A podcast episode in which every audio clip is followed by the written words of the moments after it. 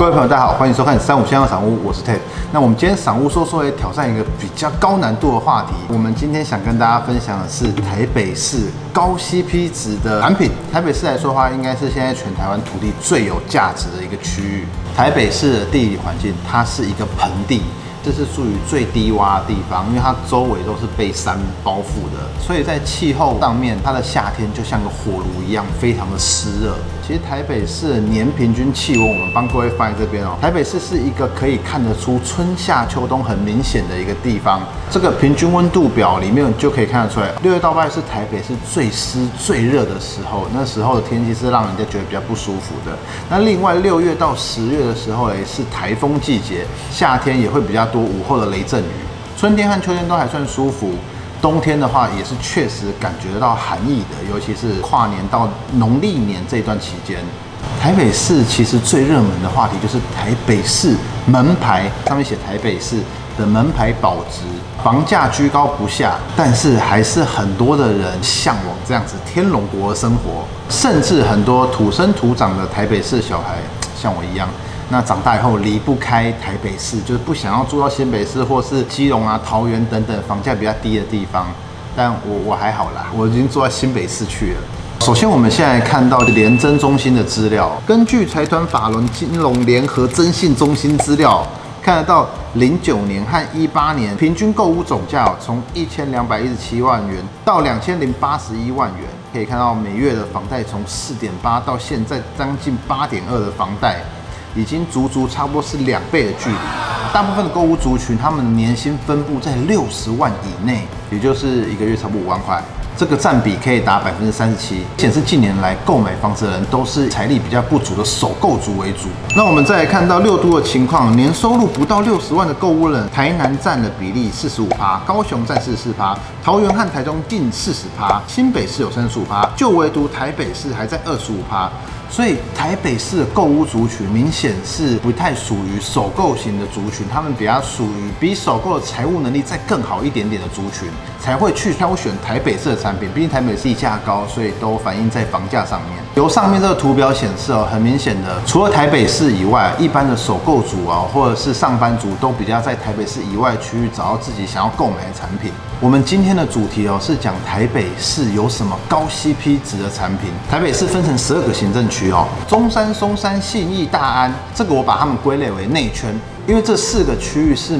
完全没有跟新北市有连接的，但他们是被台北市包覆在中间。如果要找到房价相对低的，一定是找比较周围一点，我所谓的外圈，比如说北投、内湖啊、文山啊、大同或是万华。这房价的话，我们简单有收集一些资料，十二个行政区里面，我们大概以近一两年来所谓的实价登录，以成交为主，做一个平均值，从第一名排名到第十二名。那前五名的部分就是文山区，它每平大概四十五万八；第二名是北投区，每平差不多四十六万；第三名是万华区，每平是四十九万二；第四名是内湖区，每平是五十二万一；第五名就是大同区，每平大概是五十三万八。再补充一份资料，近五年来哦，这个房价下修的部分，从五万跌到十几万的区域其实都有。但即使是跌了这么多的房价，在台北市的房子还是高居不下，还是让大家觉得入门的门槛还是非常的高。当我们讲前五低的区域哦，分别分布在五十万到六十万之间。大家如果是首购族家庭，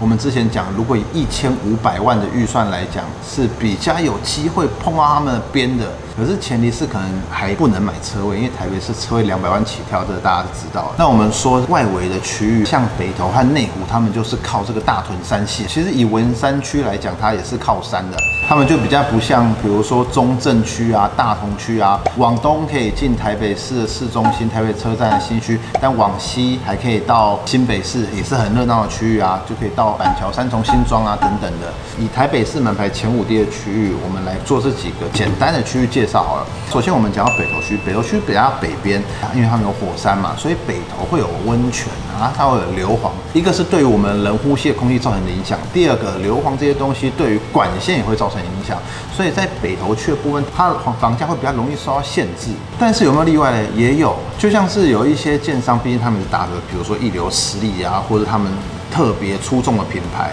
所以在那边也是可以见到七字头、八字头。例如现在即将开案的国泰华威，还有普友生，其实不止啊，其实还有很多个案。再讲文山区，文山区也是后面是山，那下面是这个新店溪。那文山区它的房子便宜的分散的比较散哦，除了地形条件还有交通位置以外的因素，还有对于购屋族会比较有抗性的，也就是险恶设施。就是可能有一些哎福地啊，就是大家可能会比较抗拒这一类的产品，例如福兴路一带，或是靠近万方医院、新隆路三段等一带。但整体来说哈，文山区还是受到公教人员的喜爱，它的公园绿地也多。如果在靠近捷运一点的地区，生活机能也不错，非常热闹。那近期建商在政治大学周边呢，有推出一些中小平数的产品，单价在六十万元，可能也比较亲民。例如正大艺术家和正大附中，在我们讲最后这个万华和大同区，这万华和大同区诶是早期最有钱的人，应该说万华区和大同区是台北市最早发迹的商业区，都是淡水河沿岸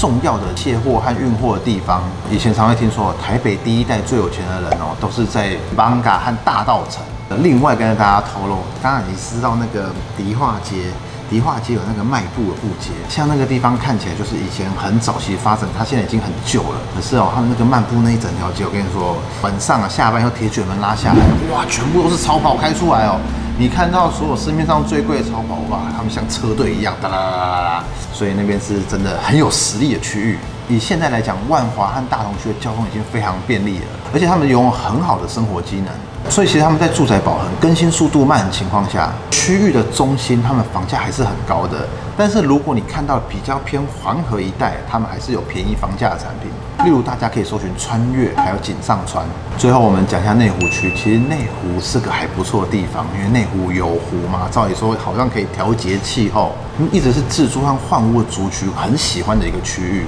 近年来，这个内科又发展的非常好，应该说这个区他们有自己的基本盘，可以足以支撑内湖本身的房价。不过这五年来，他们的新建案跌幅也是不少的哦。主要原因大概分成下列几项：第一个，内湖的四期、五期哈，他们是没有捷运通过的；第二个，刚好那一带的房子在完工要交屋的时候，都碰到政府大房啊，就是奢侈税的时候；第三个，那时候内湖去规划很多六十到七十平。大平数的产品，那总价就落到五千万左右，所以对大部分首购前自助型的消费者哦，就是没有办法入手。所以现在觉得 CP 值还不错的产品呢，就是逐层建设的有乐体。讲完外圈以后，我们来讲到里面。里面刚刚说最精华的这几个区域，有什么高 CP 值的产品呢？我们看看。第一，我们讲大安区。大安区因为有这个大安森林公园，还有它的发展历史悠久，加上它整体的区域的氛围，居民本身素质都很高，所以一直以来居高不下。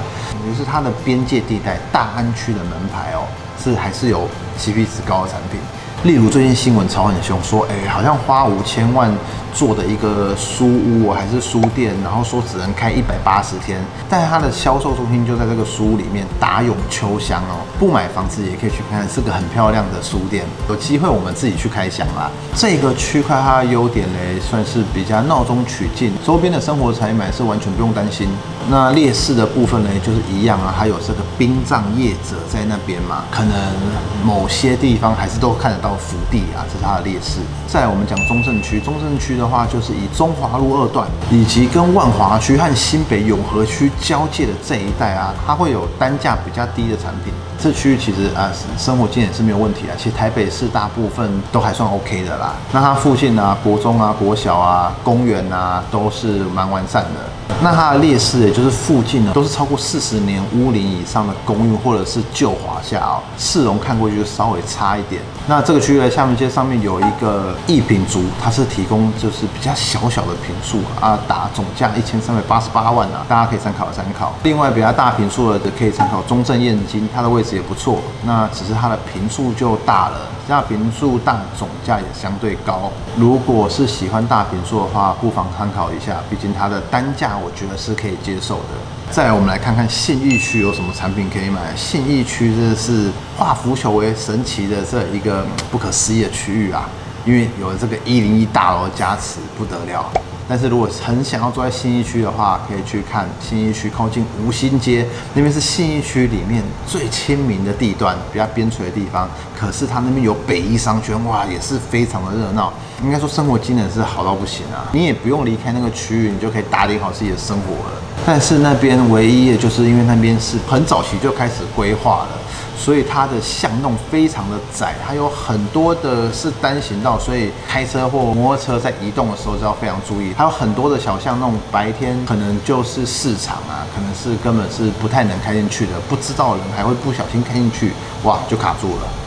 另外，小平数的丰益哈，十五到二十二点三平，总价也落在一千三百万到两千出头万之间。不过这好像是在个位数户了。另外嘞，中山和中山区，我就觉得好像没有什么高息皮子的产品。各位朋友，如果你们知道，真的觉得 CP 值不错的产品哈，欢迎底下留言。因为我自己看来，哇，那边的房子，哇，吓死人了。那我们今天的赏屋说说，大概就是跟大家分析台北市就是比较高 CP 值的产品。那主要要把握的原则嘞，就是黄金地段的区域一定跌得少，刚性需求的盘也跌得少。如果你的预算没有办法去买黄金地段的产品的话，就去考虑次优地区的房子，就是在比较边陲地带，毕竟还是台北市门牌。如果你那么坚持的话，一样的总价，我们可以选择在台北市的房子。当然，它的品数就相对会很小。那不过大家就自己看需求喽。好，我们今天的播报就到这边，谢谢大家的收听。喜欢我们播报和喜欢我们节目的朋友们，记得订阅我们以及 YouTube 频道，或是加入三五先生赏屋脸书的讨论区，大家在那边可以良善的互动交流。大家再见，拜拜。